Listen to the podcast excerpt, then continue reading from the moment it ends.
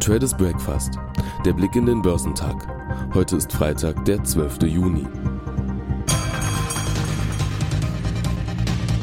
Eine turbulente Woche geht zu Ende. Wo die Woche noch in nahezu beflügelter Bestimmung begann, endet sie in einer Tristesse. Die US-Notenbank Fed sprach eine pessimistische Konjunktureinschätzung aus.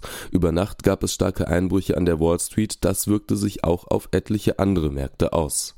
Heute werden Zahlen zur Industrieproduktion in der Eurozone veröffentlicht. In den USA werden die Import- und Exportpreise sowie Zahlen über das Verbrauchervertrauen erhoben von der Uni Michigan bekannt gegeben. Volkswirte rechnen mit einem Anstieg von 72,3 auf 75,0 Punkte. Wichtige Geschäftszahlen stehen vor dem Wochenende nicht an.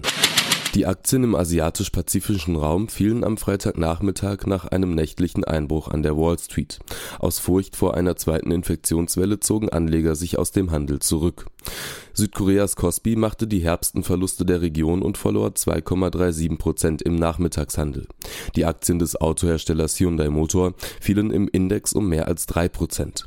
Auch der Kosdaq-Index fiel um rund 2 Prozent. In Hongkong fiel der Hang Seng-Index bis zum Nachmittag um 1,3 Prozent, da die Aktien von HSBC um mehr als 2 Prozent fielen.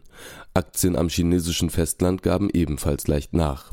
Der Shanghai Composite fiel um 0,38 Prozent, der Shenzhen gab um 0,437 Prozent nach, in Japan verlor der Nikkei 0,74 Prozent, der Topix-Index fiel um 1,17 Prozent. Insgesamt handelte der MSCI ASX Japan Index 1,51 Prozent niedriger.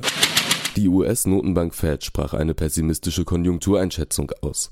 Dazu steigt die Furcht vor einer zweiten Infektionswelle. Die Anleger an der Wall Street trieb das in die Flucht. Der US-Leitindex Dow Jones brach am Donnerstag um 6,00 Prozent ein und fand sich damit auf dem Niveau von Ende Mai wieder. Zwischenzeitlich wäre der Dow fast unter die Marke von 25.000 Punkten gesackt.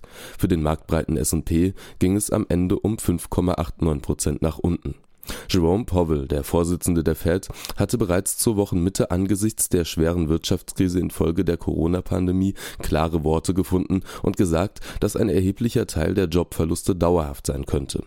Marktteilnehmer hatten bereits von einer Überhitzung des Marktes wegen der Billiggeldflut der Notenbanken gesprochen, die nichts mehr mit den realen Wirtschaftsperspektiven zu tun habe der techlastige Nasdaq war auf ein Rekordhoch gestiegen und knickte nun um 5,01 Prozent ein. Die Aussagen seitens Powell wirkten wie ein Ruck zurück in die Realität. Im Dow notierten alle Aktien im Minus. Am besten schlugen sich noch die als weniger konjunktursensibel geltenden Aktien des Einzelhandelskonzerns Walmart am Indexende rutschten die Boeing-Papiere um mehr als 16 Prozent ab. Sie hatten zuletzt ebenso wie die Anteilsscheine der Fluggesellschaften United und American Airlines stark von dem allmählich wieder Anfahren der Wirtschaft profitiert. Deren Papiere büßten jeweils rund 16 Prozent ein in den USA werden heute die Import- und Exportpreise sowie Zahlen über das Verbrauchervertrauen erhoben von der Uni Michigan bekannt gegeben. Volkswirte rechnen mit einem Anstieg von 72,3 auf 75,0 Punkte in Europa war der Schreck am Donnerstag stark. Mit der überschwänglichen Stimmung zu Wochenbeginn ist es schlussendlich vorbei. Der Eurostox gab den vierten Handelstag in Folge nach und sackte am Ende um 4,53 Prozent ab. Der Leitindex der Eurozone hatte sich seit dem Tiefpunkt im Corona-Crash Mitte März in der Spitze bereits wieder um bald 50 Prozent erholt. Auch die großen Länderbörsen reagierten am Donnerstag mit Fluchtmechanismen auf die Fed. In Paris brach der CAC um 4,71 Prozent ein. Der britische Leitindex FTSI fiel um 3,99 Prozent. Anleger weltweit seien nach Analystenmeinung enttäuscht, dass es keine Ausweitung der expansiven US-Geldpolitik durch die Fed gegeben hat. Am schlimmsten traf es den stark konjunkturabhängigen Sektor der Automobilhersteller und Zulieferer.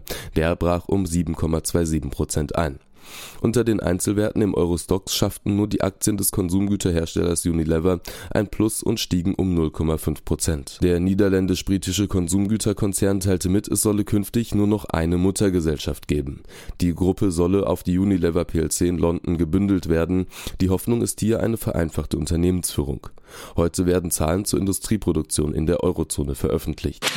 Nach einer gut zweiwöchigen Rallye wurde die Sache auch Anlegern hierzulande in Anbetracht jüngster Ereignisse zu heiß. Der DAX rutschte mit dem Schlussgang noch weiter ab unter die Marke von 12.000 Punkten. Er verabschiedete sich mit einem Abschlag von 4,47 Prozent aus dem Handel. Der MDAX der mittelgroßen deutschen Börsenwerte schloss mit einem Minus von 3,33 Prozent. Mit dem aktuellen Kursrutsch korrigiert der DAX nun seinen jüngst enorm guten Lauf. Er war bis zum Donnerstag in nur elf Tagen ohne größeren Stopp um bis zu fast 19 Prozent hochgeschnellt. Anleger setzten auf eine schnelle Erholung der Wirtschaft nach dem Corona-Lockdown. Den Hoffnungsträger machten jüngste Aussagen der Fed zunichte. Die Konjunktursorgen trafen am Donnerstag europaweit erneut die Sektoren Tourismus, Banken, Auto sowie Rohstoffe heftig mit Abschlägen von teils mehr als sieben Prozent. Im DAX gab es keinen einzigen Gewinner. Lufthansa machten am Indexende einen Teil ihrer seit Mitte Mai gelaufenen Erholung mit einem Minus von rund 9 Prozent wieder zunichte. Infineon-Aktien litten abseits der Konjunktursorgen zudem unter einem negativen Votum der Credit Suisse und büßten knapp 6 Prozent ein. Im MDAX verloren die Papiere des Flughafenbetreibers Fraport 9 Prozent. Sie wurden zusätzlich von einer Abstufung durch UBS belastet. Noch stärker gaben am Indexende die Aktien des Flugzeugbauers Airbus mit fast 10,5 Prozent nach. Wichtige Geschäftszahlen stehen vor dem Wochenende nicht an